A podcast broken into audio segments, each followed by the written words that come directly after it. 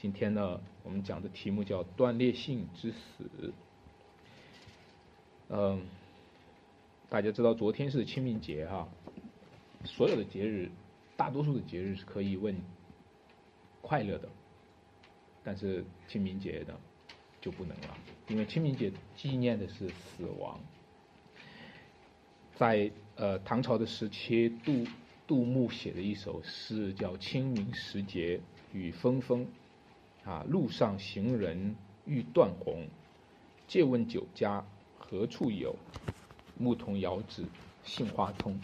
说我们现在山西汾阳的杏花村非常出名，原来是有杜牧给给我们这个代言了啊，原来是有这个中国传统的文化给我们在做广告啊。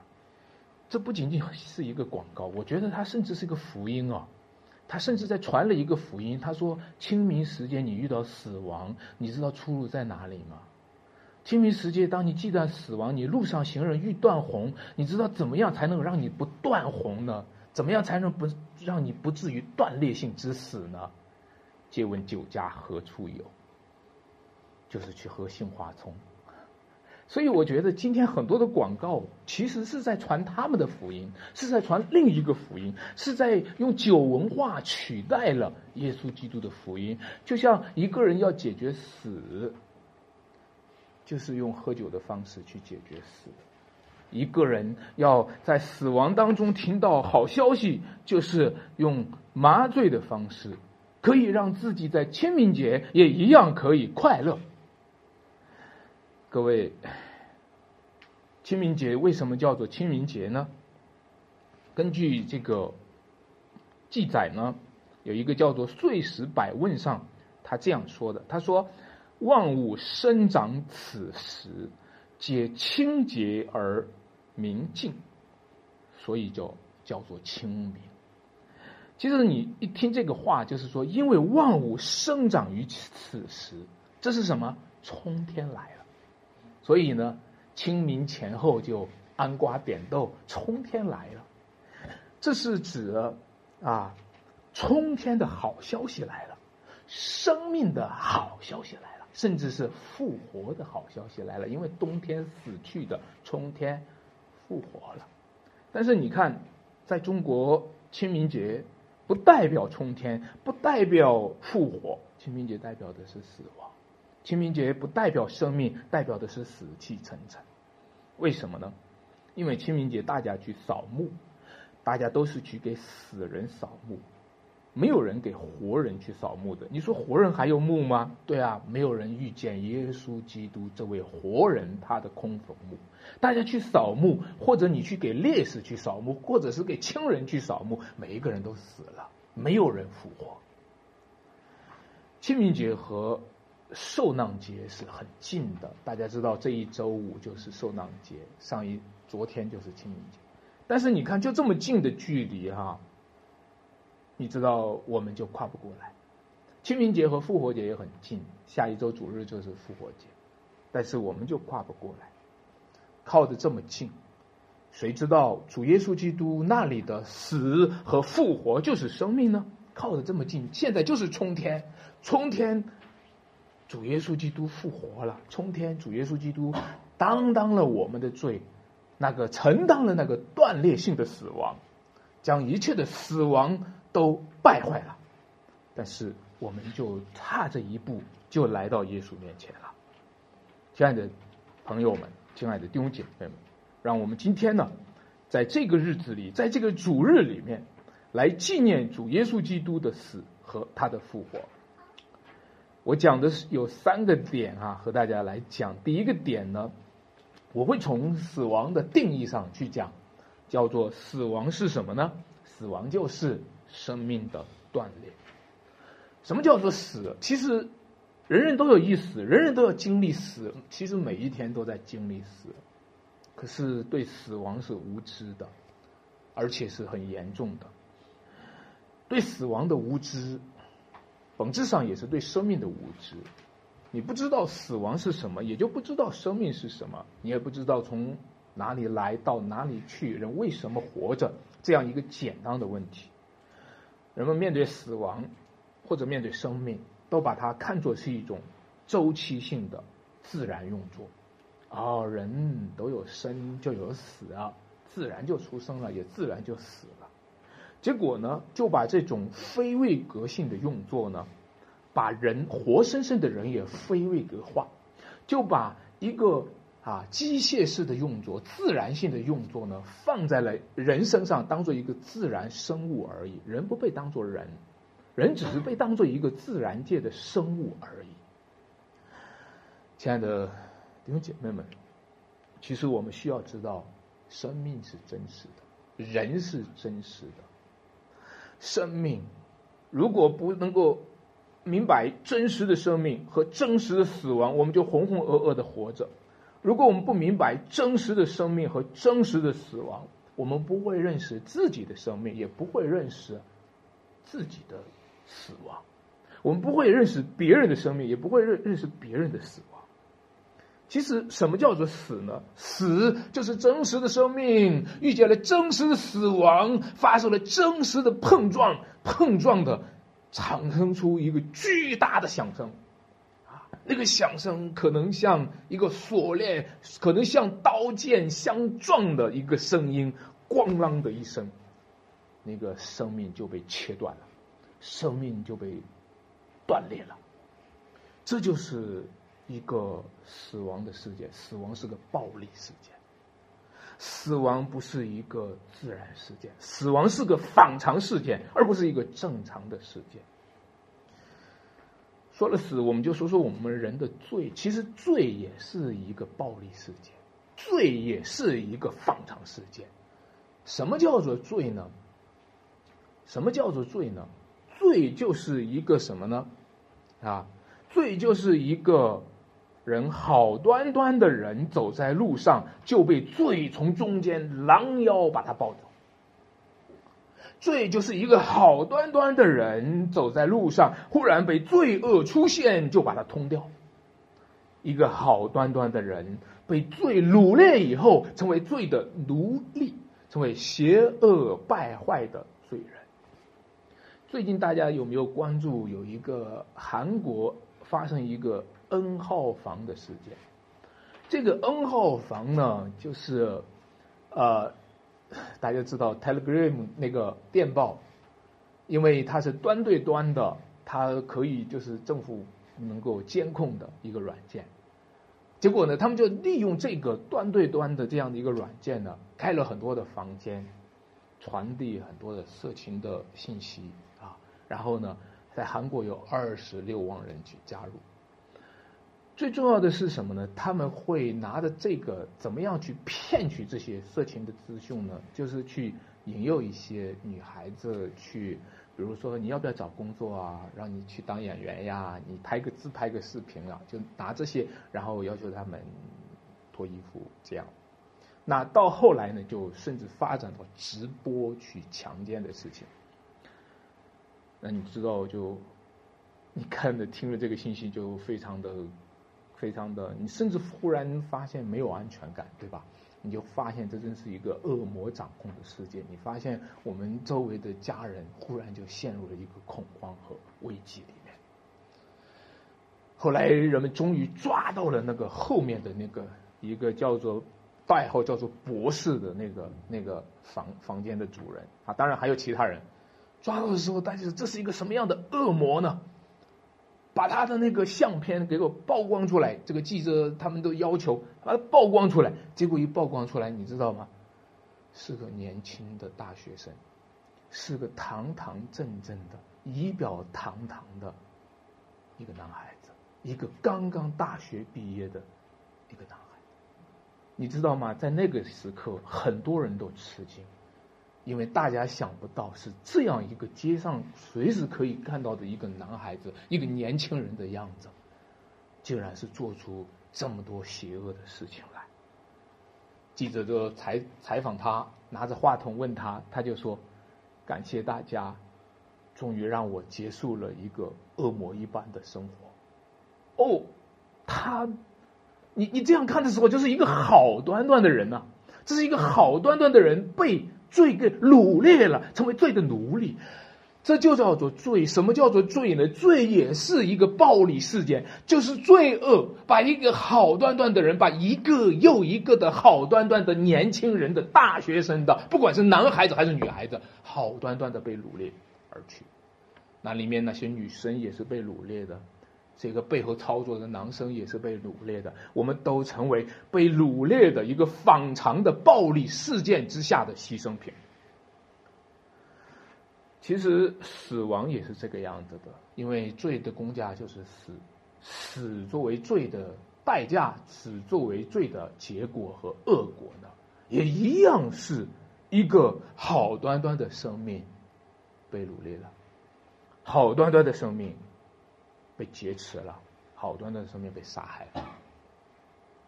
主耶稣在十字架上喊着说：“我的神，我的神，为什么？”离弃我。当他喊这句话的时候，其实这个他临死之前的呼喊，乃是在揭露着一个死亡的本质。什么叫做死？什么叫做死？死就是被上帝离弃了。什么叫做死？就是我的神，我的神，你为什么离弃我？上帝离弃了我们，这就叫做死。我们与上帝隔绝了，这就叫做死。由于我们与神隔绝，而导致我们与生命隔绝，这就叫做死。自从在伊甸园中，亚当犯了罪，人就开始与神隔绝了，堵在伊甸园外面，不得见上帝的面，活着的人就死在罪中。所以你常常会看到一个罪人的呼天不应，就像大卫一样呼喊，也像耶稣在十字架上一样呼喊：“天哪，你为什么不管管我？老天呐，苍天呐，你为什么离弃我？你为什么要坑我？你为什么要害我？”各位，这就是我们的根本。每个人喊这句话的时候，就暴露我们这些活着的人已经死了。我们已经与上帝隔绝了，我们已经被上帝离弃了，这就是罪人的本相，这就是一个死在罪中的人，看起来是活着，其实是死的。后来想一想，这个太惨了，这个面对这个的话，我我我没有办法照这个镜子，太惨了，干脆怎么样呢？干脆来自我安慰一下吧。哎，我其实没有被神离弃。你看，我家里还供了一个神，这个神还挺显灵的。人就开始制造偶像，制造假神，来自我安慰一下，让自己好像没有被离弃。但是各位，假神就必然带来虚假的生命，假神也必然带来虚假的。盼望，我们会看见这段当耶稣讲到呼喊的时候，其实是有一个反应让你觉得很奇怪的。耶稣喊喊着说：“以利以利，拉玛撒巴哥大尼。”这是亚兰文哈，这翻出来就是“我的神，我的神，为什么离弃我？”他们听的时候听说，哎，他在喊什么？以利以利，他在喊什么？以利亚呢？当然，显然这是生活中常识。我们都知道人会打岔哈，会听错这个声音。但是让我告诉你，这不仅仅是生活中一个偶然事件。让我告诉你，这就是拜偶像的虚妄，这就是人心加工偶像的过程，这就是所有拜假神的人心里面会越来越假。听到的信息会越来越假，拜假神的人会越来越迷糊，拜假神的人会越来越把真正的信息听成虚假的信息。各位，今天我们是不是这样子的？当一个个人开始在加工偶像的时候，人们开始听到的一个个打岔的信息，以利听成以利亚的信息，他可能就会把以利亚当做偶像。你知道，这就是把打岔的知识成了一个体系，然后呢，就成为虚妄的宗教和哲学。一个个宗教，一个个哲学，一个个佛道、伊斯兰，一个个这样那样的宗教，民间宗教，大家看到有三十六个、七十二个、千千万万个神，都是人们在虚妄的心里面，因为活着的人已经死在了罪里面。印度有一个电影叫做《我的个神》呐，哈，这是一个宗教题材的一个电影，主演叫做阿米尔汗，他曾经主演过一部很著名的电影叫做《桑傻大闹宝莱坞》啊。如果你看过这部电影的话，你觉得它里面是很有趣的，里面探讨到关于神的认识呢，其实还是蛮深刻的。其中呢，就是讲到一个人，他是从外星来的火星人。这个人呢，我们先不说他是火星人，这个人在街上贴出来寻人启事，寻谁呢？寻找神啊，在街上贴出来寻人启事，寻 找神，神在哪里？当他去一个一个宗教去找的时候，跑到不管是包括基督教啊，包括一个一个的宗教里面去找神的时候，始终他都找不到，甚至里面唱着一首歌，唱着神啊，你究竟在哪里哈？你看的还有点心痛哈，啊，又觉得难可笑，又觉得心痛。当他一直找不到的时候，他想不通为什么有那么多的神，到底哪个是真神？有一天呢，有一个人打过电话来了。说医院里怎么样？我我家人好不好？那个生病怎么样？打错了，回答说打错了。不不，没有打错，肯定我打了好几遍，就是这个电话。我打错了，就是这个。他就好啊，那已经那个，他就骗他，已经死了，就是你。好，那个人就着急的就一听就是很崩溃。他在那一刹那讲，他忽然懂了。他说：“所有拜错神的人，就像打错电话的人一样；所有拜错偶像的人，都是像打错电话的人。”他说：“这个宇宙当中是一个混乱的信息系统，你真的不知道你电话打到哪儿去了。你对着神去祷告的时候，神啊，天哪，老天呐，你不知道，你都不知道你这个话打电话打到哪儿去了。”啊，你说苍天呐，或者你跑到庙里面烧上几炷香，或者你跑到什么地方啊求个什么，你抽个签儿，你都不知道你对方打到的电话是哪里，一个混乱的信息系统，以至于有一个混乱的宗教系统。各位，这就是我们人类的光景，这就是我们人被神离弃的光景。被神离弃以后，有两个结果，一个就是什么呢？活在没有神的孤当中；第二种是什么呢？就是活在许多神的混乱中。这都证明我们是背神离弃的人。我们就从这两极倒来倒去，一会儿没有神的孤当，一会儿跑在许多神的混乱里。我们就从这里面倒来，就像一个一个人没有。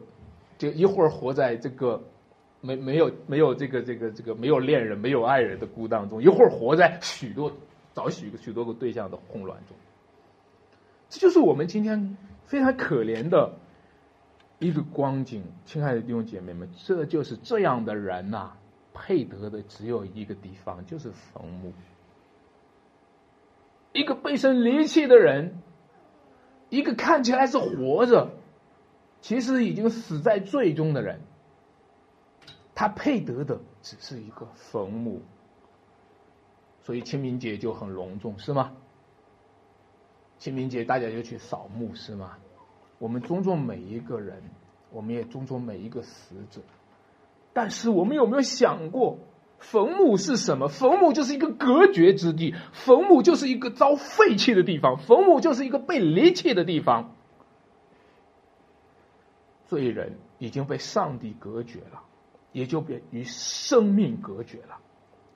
坟墓就是为每一个罪人盖棺定论，坟墓就是说每一个罪人配得的，就是这么个地方，在那里呼天不应，在那里喊多少我的神，我的神，为什么离弃？没有人管你。求主怜悯我们。我们也许会说监狱是可怕的，也许我们谁会说坟墓是可怕的，我们也许会说死亡是可怕的。本质上说是与神隔绝是可怕的，本质上是说被神离弃是可怕的。亲爱的弟兄姐妹，亲爱的朋友们，为什么今天有那么多的罪呢？因为我们和上帝有那么多的隔绝。为什么这世界有那么多的败坏呢？因为我们和上帝有那么多的隔绝。为什么这世界上有那么多的悲惨的？因为我和上帝有那么多的隔绝。一个罪人，他犯的罪越多，就说明他隔绝和上帝隔绝的程度越严重。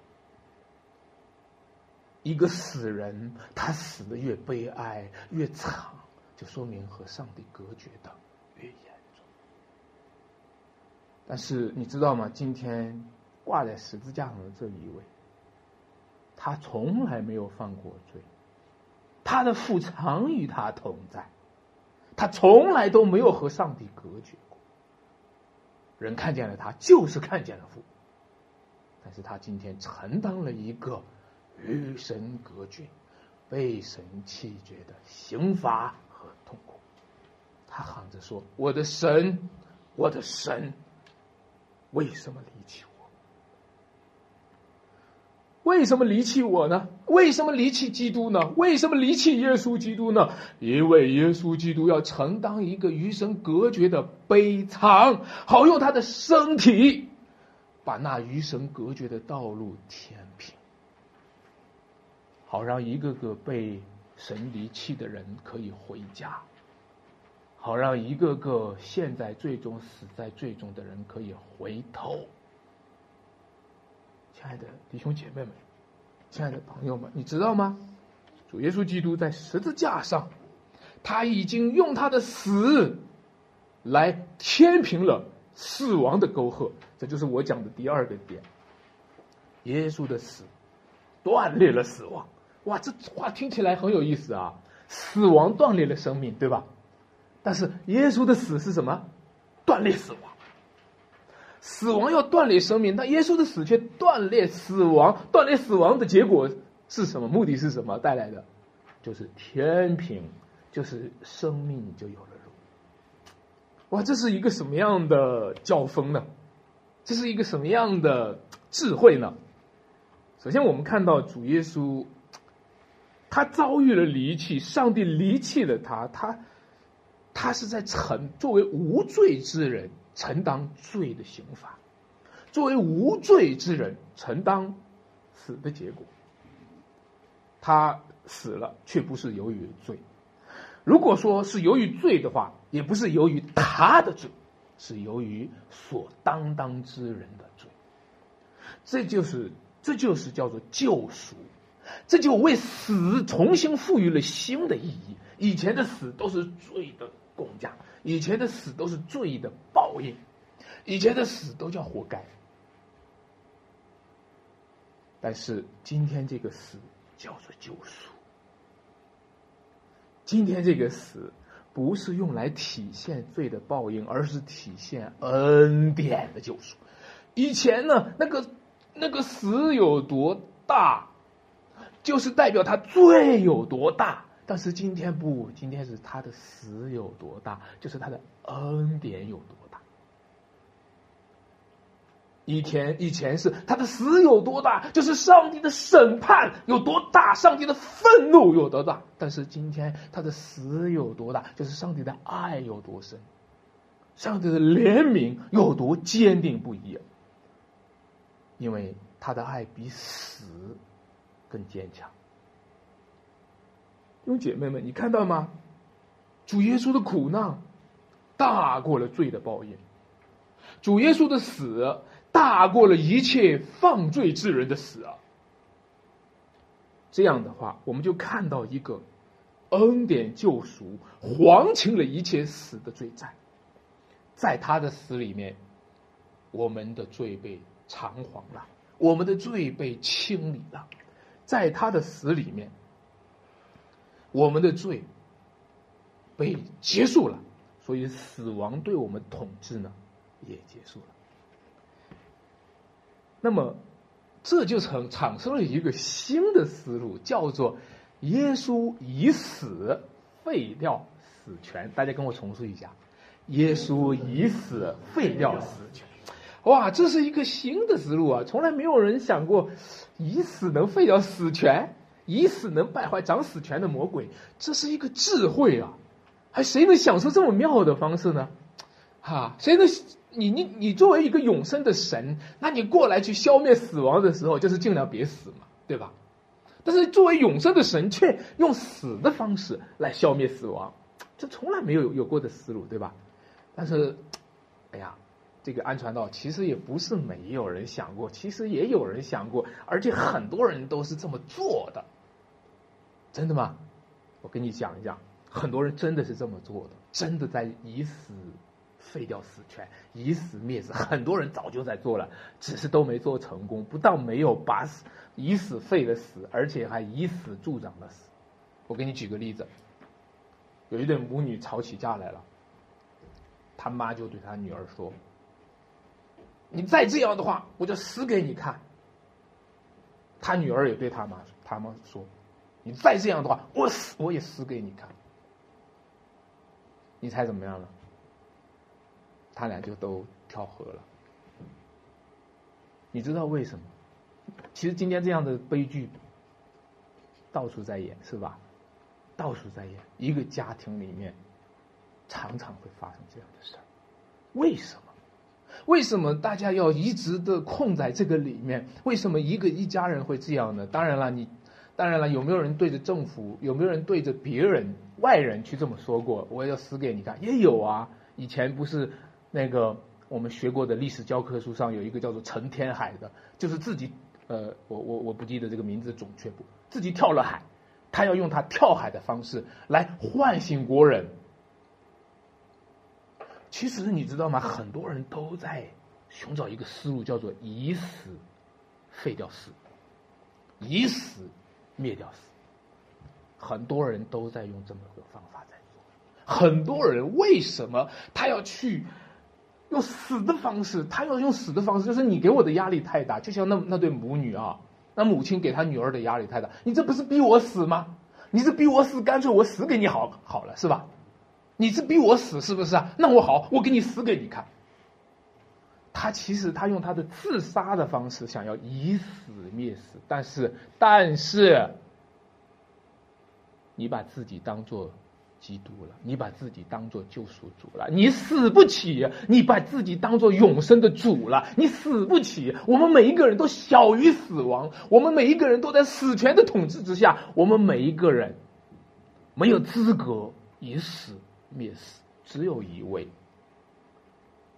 道成肉身的生的儿子，他有权柄，他有能力，以死灭死。亲爱的弟兄姐妹们，让我们看到主耶稣基督那位大于死亡的生命，他死了，然后死亡的权势就败坏了。所以在第五十节的。这个经文里面呢，就说耶稣大声喊叫，气就断了。在这里用了一个词叫做“气就断了”。今天我们讲的题目叫做“断裂性的死”。他在原文里面呢，他讲就是耶稣大声喊叫，他的身体和灵魂就分开了。那这样看起来的话，就是把耶稣给断了嘛，对吧？这死好厉害呀！这死权好厉害呀！死权过来都把耶稣给切断了。死把耶稣断了的话，我觉得这问题还不是小事儿。我给你再讲讲的话，他讲我的神，我的神，为什么离弃我？现在他是作为圣子在向天父在喊，是不是？那么这个死权好厉害呀！死权现在插进来，居然把天父和圣子也给切断了啊！你听起来不是吗？你为什么离弃我？好像天父像甚至掩面不看，任由他死去吧。这死权好厉害呀！不当把耶稣的气给切断了，不当把耶稣的身体和灵魂给切断了，这死权过来了，还要撼动的是天父和圣子，因为天父把圣子也给。离弃了各位，如果这样的话，三位一体的神是一切万事万物终极的根基，现在岂不要被震动吗？如果三位一体的神、上帝的终极的根基被震动的话，这个世界岂不震动吗？对吗？我们看到反反正是发生了一系列震动，但是我们现在就要问一个问题：谁是最终极的力量？那个终极的、那个永不败坏的，究竟是死亡还是永生？还是永生的上帝？那个终极的力量，当两个东西，如果你去拿着拿着你拿着你的钳子，或者说拿着你的斧头，或者是来敲一个更硬的东西的时候，哪个是最硬的？如果拿着死要撬开上帝，要把父与子之间撬开，要把要把永生的主给切断，他是昔在、今在、以后永在的。现在死亡要把你从中间切断。那就要问，究竟谁是那个终极的、永不败坏的诠释？各位，我们知道，永生的生命才是终极的、永不败坏的。死亡就叫做败坏。什么叫做死？死的同义词就是败坏。败坏本身就是败坏的。败坏本身不能够成为永不败坏。而只有那终极的上帝却是永不败坏的，所以当这个时候，我们就会发生看到了一个终极性的诠释发生了碰撞。之前每一个人身上都是死亡过来切断了生命，到现在呢，有一个永生的生命来碰撞死亡，他主动的来碰撞死亡，他主动的死了，所以死亡就被狼妖切断了。弟兄姐妹们，这就是上帝的智慧和能力，用死来报复死。这是上帝的智慧和大能，用死来报复死，就是对死最公平的报应。这是用死来报复死，就是对死的暴力打击。死配得死。哦，我们有时候几乎看不清楚，这到底发生了什么。我们看不清楚，他们就像高手过招的时候，他们究竟是怎么样的交锋的？我们一直都看不清楚。这里面充满了智慧和能力，但是我们看见的就是一系列的震动发生了，遍地黑暗了，对吧？磐石崩裂了，坟墓裂开了，然后什么呢？圣殿里的幔子从上到下裂开了，这个就是。死亡被耶稣的死给锻炼，所以整个的大自然界、整个的宇宙界开始发生了反应，因为主耶稣基督背负了死亡的生命，背负了罪恶的公义，他把死亡断裂了，却把生命开通了，我们可以到神的殿。因为神殿的幔子已经开了，我们可以来到施恩宝座前，因为耶稣基督已经成为我们的道路、真理和生命。大家都知道，人呢，哈，没有人可以站在生死之间。你总不能够这边是生，这边是死。你说我的左脚踏在生，右脚踏在死，那样你会被五马分尸，对吧？没有人有这个权利。站在生死之间，也没有人有这个能耐和本事站在生死之间。如果你站在生死之间的话，可能就是一条路，把你悬挂起来，啊，就像钉在十字架架一样，让你看到你头找不到天，脚着不着地。生死之间不是我们能够承担得了的，任何人都没有权利说：“哦，我这个人多少年来出生入死。”你没有这个权利说这个话。我们每个人在生死之间都是侏儒，都是矮子。我们每一个人在生死之间都站不住。但是今天有一位神人二性的基督，他站在了生死之间，顶天立地。这位耶稣基督，他统管了由由于他死了又复活了，他统管了生，也统管了死。他手里拿着死亡和阴间的钥匙，所以他死了，所以做了死人的主；他复活了，又做了活人的主。他未来是审判活人、死人的主。各位，你看，今天我们讲到了主耶稣的死是个奥秘，主耶稣的复活是个奥秘。当然，你说，哎呦，我们现在讲到了这个复活，你说对，呃，这个是奥秘的话，大家就会想说，谁知道呢？一说复活，今天下一周是复活节哈，很多人一说你们基督教过复活节，我们想不通。复活谁见过啊？复活谁知道啊？这个叫不可知论。复活谁知道啊？但是我想说一句话：不可知论是与神隔绝的结果。你都眼睛被蒙住了，你当然不知道了；你都已经进坟墓了，你当然不知道了；都已经死在最终了，你当然不知道。为什么我们不知道复活的事情？我们不知道，我从来没有听说过复活。你从来没有听说过复活，是因为你已经在神人隔绝的光景里面。你从来没有听说过复活，是因为你已经落在死里面的人没有权利知道复活。落在死里面、死在罪里面的人没有资格拥有复活的知识。只有永生的神，他才有复活的知识。今天。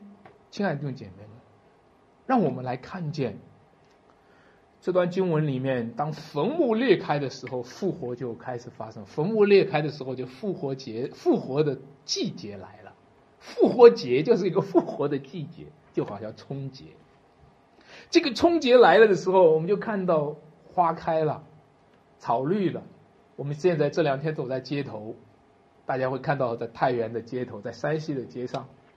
充满了希望，对不对？复活的季节来到了，但是我们还没有机会看到像这段经文描述的坟墓裂开，从坟墓里面出来圣徒，我们还没机会看到。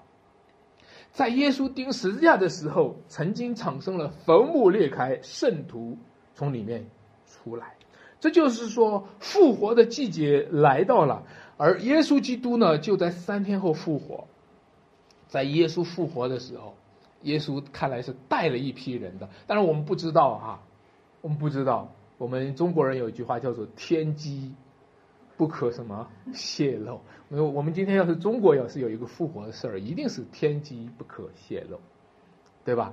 要千万别说，我这个事情只告诉你一个人，你可千万别告诉其他人。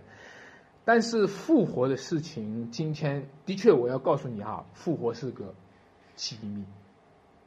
复活是个奥秘，复活的人和复活的事儿，这都是天机，不可泄露。但是我现在告诉你，这段经文不是泄露天机，这段经文是启示天机，不是被动的、无奈的泄露了，被暴露了、曝光出来了。就像今天人们讲的叫爆料。今天复活的事情不是爆料出来的，复活的事情是主动上帝主动启示出来的，是耶稣基督主动显明出来的，就是耶稣基督亲自从死里复活，从坟墓里出来，人们还是看不见，因为这个天机就算显明出来，如果没有在你心里显明，你仍然是瞎的。各位，让我们来看见。让我们来看见主耶稣基督，他从死里复活，然后他就带来了永远的生命。我们讲第三个点啊，这第三个点就是讲与耶稣之死相连的什么生命。我我觉得哈，那些和耶稣隔绝的人，我觉得他们就不是个生命。那些杀害耶稣的人，他们代表的是死。那些与耶稣隔绝的那些祭司长、文士，包括比拉多，包括那些人，我觉得他们，他们代表的都是死亡的权势，他们只有一个，就是想杀死耶稣。但是各位，你知道吗？有一批人是与耶稣的生命相连的，就是那些妇女，远远的在那里看。那些与耶稣相连的妇女们，包括其中一个是莫大拉的。玛利亚，对吧？另外一个是叫做谁呢？雅各和约西的母亲玛利亚。如果你查一下，雅各和约西是耶稣的弟弟，啊，那就是耶稣的母亲了。耶稣的母亲，各位可以想象，母亲看到儿子这个时候的死，这是生命相连，对吧？母子连心了，对吧？这是一个生命相连的事情。那么这样的时候，耶稣死的时候，大家一定很痛苦，尤其是他的妈妈一定很痛苦，那些跟随耶稣的门徒，他们一定很痛苦。但是，主的福音却在宣告一个事情：那看见耶稣的死，有看见耶稣的复活的人，他们是有福的。因为他看见耶稣的死，就看见了耶稣的生命；看见耶稣的复活，也看见了耶稣的生命。他们是有福的。耶稣的生命就是永恒，耶稣的生命就是复活。凡是看见耶稣之死的人有福了，亲爱的弟兄姐妹；凡是看见耶稣复活的人有福了。所以，让我跟你说。如果我们教会当中有一个孩子要出生的话，我亲爱的弟兄姐妹们，我鼓励你，你看见他们的话有福了。我鼓励你去看他。如果我们教会当中有一个弟兄姐妹在流泪、在哭泣、在悲哀、在伤心、在难过，在走在了一个非常艰难的过程当中，我鼓励你，我说你看见他吧，你去找他吧，你去见见他吧，你去关心他吧，你去陪伴他。带他走过来，你看见他的时候有福了，因为你要参与他的生命，你看到了一个活生生的生命是如何流淌眼泪，是如何流淌生命的。如果我们教会当中有一个弟兄或者姐妹要为福音的缘故传福音当中，一边传福音一边经历喜乐，或者一边传福音他一边遭受了逼迫，我也鼓励弟兄姐妹们，你去看看他吧。你看见他就有福了，因为你会看见在耶稣基督的身体当中的那些活生生的生命，那都是主耶稣基督自己的生命。看见耶稣流血的人有福了，看见唯一受逼迫的那些人在受逼迫，你有福了。如果你能够和他陪着他走一段，如果你能够陪着他看他。一眼，或者陪着他去安抚他一下的话，你有福了，因为你正在参与耶稣的生命。有什么事情能够比得上参与别人的生命有福气呢？有什么事情能够比得上参与主耶稣基督的生命有福气呢？啊，如果你看着一个孩子从小到大，你都看着他长大。在这个过程当中，你陪伴过他，你教导过他，你爱过他，你拥抱过他，你给过他支持，你看到他有一天长大，他成人的时候，有什么比这个还有福气呢？如果你看着我们的主耶稣基督，他曾经最经历最难的时候，就是他的十字架。你在那个时候你是在场的，各位，你就是有福的人。你将要分享到耶稣所流的宝血，你将要分享到耶稣倾倒的生命。当然了，你说现场不就是有很多人在看他吗？现场很多人一边看他一边摇头，现场有很多人一边看他一边在讥笑他，是不是？现场有很多人一边看他还一边还说啊，救了别人，你不能救自己。这些人看他。都不是参与他的生命，这些人看他都是参与祭司长的文士的杀害。弟兄姐妹们，你常常看什么呢？你常常看什么，你就常常在参与什么。如果看，如果看不该看的东西，你就参与那些不该看犯的罪。你常常看什么呢？弟兄姐妹们，在这段经文里面有一个典型的人物是百夫长，是吧？这百夫长是在看的过程当中发生了一个转变的。他本来是陪着那些杀害之人一起杀的，他就是执行的一个刽子手。但是他看见耶稣身上发生的一切事，他说：“这真是神的儿子。”他开始参与主耶稣的生命，他开始认同主耶稣基督自己，他是主。百夫长的角色其实代表了一种十字架下之人的福分，就是让那些逼迫主的人悔改的一个福分。在教会历史上呢，曾经传颂着这样的一个故事啊。我最近听那个，呃，我这个有这个小朋友们讲的故事哈，里面有一个叫做四十个殉道者，四十个冠冕，我相信大家也听过。就是说有四十四十个基督徒他在被杀啊，四十个基督徒被杀的时候呢，那个执行的这个军官呢。就看见空中的四十个冠冕，他看到每一个被杀的基督徒都领了那一个那一个冠冕而去，但是到最后，其中有一个冠冕没有人要了，到最后的一个基督徒他放弃了，这个太可怕了，三十九个都被杀，太可怕了，他放弃了，他放弃信仰，而那个那个军官的那个那个那个士兵呢，就看到以后就说。那如果你不要做基督徒的话，我来做吧。啊 如果你不要做基督徒，你不要这个冠冕的话，我来要吧。你来做冠冠冕吧。结果就发生了一个交换啊！我相信大家听过这个故事的原型，有可能是因为我们最近读那个《前车可鉴》里面讲到了一个罗马元帅、罗马将军，叫做莫里斯哈。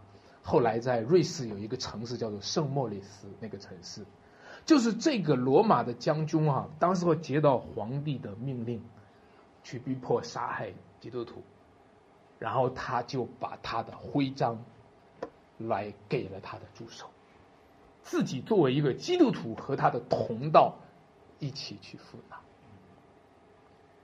亲爱的弟兄姐妹们，看见耶稣的人。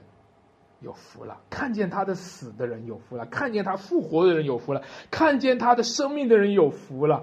为什么这个军官会这样做呢？因为他看见了，他看见了耶稣的死是生命，耶稣的复活是生命，他看见了耶稣的生命里面的那个冠冕和荣耀。我们看见了吗？亚里马泰的约瑟。我想也是一个看见的人。亚里马泰的约瑟是个议员哦，他是个尊贵人，他是一个有身份的人。如果是我的话，我就看见这个尊贵，我就看见这个身份。如果是你的话，会不会？如果你是个议员，你知道那国会的议员哦，你只是看到，嘿，我还可是尊贵人呢。如果你是个老师，如果你是个律师，如果你是一个社会上有身份、有地位的人，你可能看见的就是，哎，你我是一个有身份的人。但是这位亚里马泰的约瑟呢，他看见看见了耶稣的死都是尊贵的，他看到了耶稣的埋葬都是尊贵的，所以他去向比拉多求耶稣的身体，这是冒着风险的，这个可能是丢掉他的位置的。他作为一个一个社会上的尊贵人，他愿意把他的尊贵为耶稣的死去做好预备。结果他去求耶稣的身体去埋葬他，弟兄姐妹们，让我告诉你，这个世界上所有人的埋葬都是死人埋葬了死人，唯有一位，今天这里的埋葬是活人陪伴着活人，是里面的那一位是活着的，外面埋葬他的是一个重生得救的人，是一个有活着的生命的人，看见了那个活着生命的人。所以，和主耶稣的死相连，这就是生命；和主耶稣的死相连，这就是参与耶稣的生命。这就是我们的生命和耶稣的生命对接的一个端口，一个接口，一个端口。但是各位，你知道吗？你就是想和耶稣的死相连，人家都不让你。在耶稣的坟墓旁边还把把守着谁呀？把守着罗马的什么兵丁？是不是？这些兵丁，他们的任务就是继续切断了耶稣的死和耶稣的复活。啊，他让耶稣的死死了就不能复活，他要挡在坟墓前不能出来，呵，别别复活，他要切断耶稣的死和耶稣的复活。所以我就在想，这些世上的权势最最终成为了代表死亡的权势，他们不能够代表生命，他们不能够代表复活，但是复活大过了死亡。啊，他们挡住外面的人，门徒你不能来偷哈，别来偷你们老师的尸体哈，偷走了说是这个复活了，你能挡住这个，但是你挡不住里面那位真正的复活，他从里面出来，你挡不住。所以各位，复活大过了死亡，复活大过了这世界上一切的权势，复活大过了祭司长，复活大过了比拉多，复活大过了罗马的凯撒。复活大过了所有刀剑的权柄，因为刀剑的权柄也大不了就是死。后来他发现挡不了耶稣的复活，就挡什么呢？就挡耶稣复活的信息。他就告诉他说：“哎，你们别说是耶稣复活了啊，就说是他的门徒偷走了啊，别说是耶稣复活了，就说是。”就说是他的门徒偷走了，说是复活的，所以这些人现在的任务只有一个任务了。他们我们是在场人，我们当时我在现场，我们知道你，我们看到他们偷走的，那你不就是把守着不让偷走的吗？这是一个自相矛盾的，对吧？还但是我们是在场人，我们知道他们偷走的，他们说是复活的，这就是死亡的权势最后的一招了。弟兄姐妹们，死亡的权势最后的一招就是狼主人们传讲复活；死亡的权势最后的一招就是狼主人们传讲天国；狼主人们传讲耶稣已经从死里复活，好让你认为、以为死亡是最大的力量，死权是最大的力量，死还在统治你，你还在死的权下。不，今天复活的信息，今天传讲耶稣的福音，就是告诉你，你已经不属于死鬼管了。你不归他管了，你今天是属于耶稣，弟兄姐妹们，你是属于主耶稣，你是属于复活的主，你不要再死心塌地的相信死权，你今天要死心塌地就与耶稣同死，好与耶稣同活。耶稣的死锻炼了，断裂了死亡，联络了生命。但是魔鬼呢，借着死权呢，却要切断复活。你就知知道，这是一个生命和死亡之间的战争，是一个你死我活的一个激烈的属灵的战争。各位，现在发出呼召来，你站在哪一边？你是和死权同死下去呢，还是和耶稣同死呢？你是和这个世界上魔鬼掌死权的死权就在那里死心塌地下去呢，还是今天把这个死心塌地转过来归给主耶稣基督？我与他同死，死也要在一起，因为耶稣基督就是生命，因为耶稣基督已经复活。亲爱的弟兄姐妹们，让我们今天预备好自己，我们人人都有意思，对吧？反正这一辈子要死，对吧？谁不要面对死呢？那好吧，何不现在就做个决定，把这个死和耶稣的死连起来？现在就做个决定，这一辈子要死也死在耶稣里，这一辈子要活也活在耶稣里，这一辈子耶稣就是我们的命，谁也拿不走，谁又没有权利拿走？我们今天就在耶稣手里面，我们就住在耶稣的命里面。谁也拿不走，谁也不能够把我们从他的手中夺去。一代一代人都死了，都死在清明节了。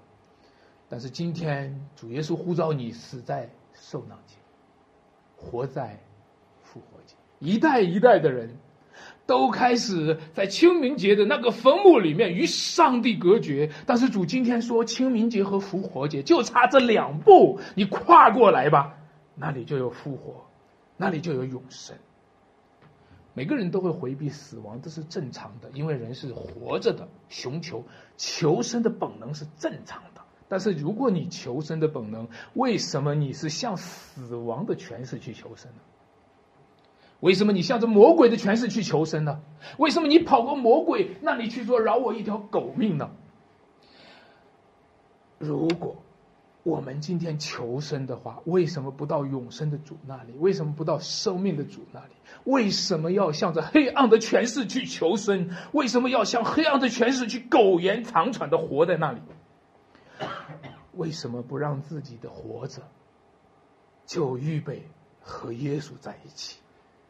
那与耶稣在一起，与耶稣同死的人就会知道，耶稣是为我们死的，耶稣是为我们流血。耶稣把他的生命倾倒的那个时候，耶稣把他的生命浇灌的时候，我们就在那个时候经历了重生，我们就在那个时候享受了与主同死同活的永恒的生命。那个永恒的生命要成为全员、源源不绝的直涌到永生，供应我们。我们一起来祷告。天父，我们感谢你今天上午让我们在主里面一起的去传讲你的复活的奥秘，这真是一个极大的真理，这是死在最终的人不可能听到的一个天外的消息。但是今天你来到了我们中间，甚至进入了死亡当中，要把复活传给我们。主啊，求你就今天用你的圣灵抓住人心，抓住我们的灵魂，使我们回转悔改，不要被被罪恶抓住，而是被你的、你的死、你的复活、你的十字架所抓住。感谢主，主啊，求你带领我们，我们每一个弟兄姐妹们，当我们来到你面前的时候，求你用你的灵来更新、翻转我们，使我们认识你，你是那位真实的。那位又真又活的主，谢谢主，今天上午的时间在我们中间，求主感动弟兄姐妹，求主用生命新生命进入个人的心里面，求主让复活的灵进入个人的生命里面，求主让福音的大能进入个人的生命里面，让我们从此以后能够更加的亲近你、爱慕你。我们这样祷告，奉主耶稣基督得胜的名求。阿门。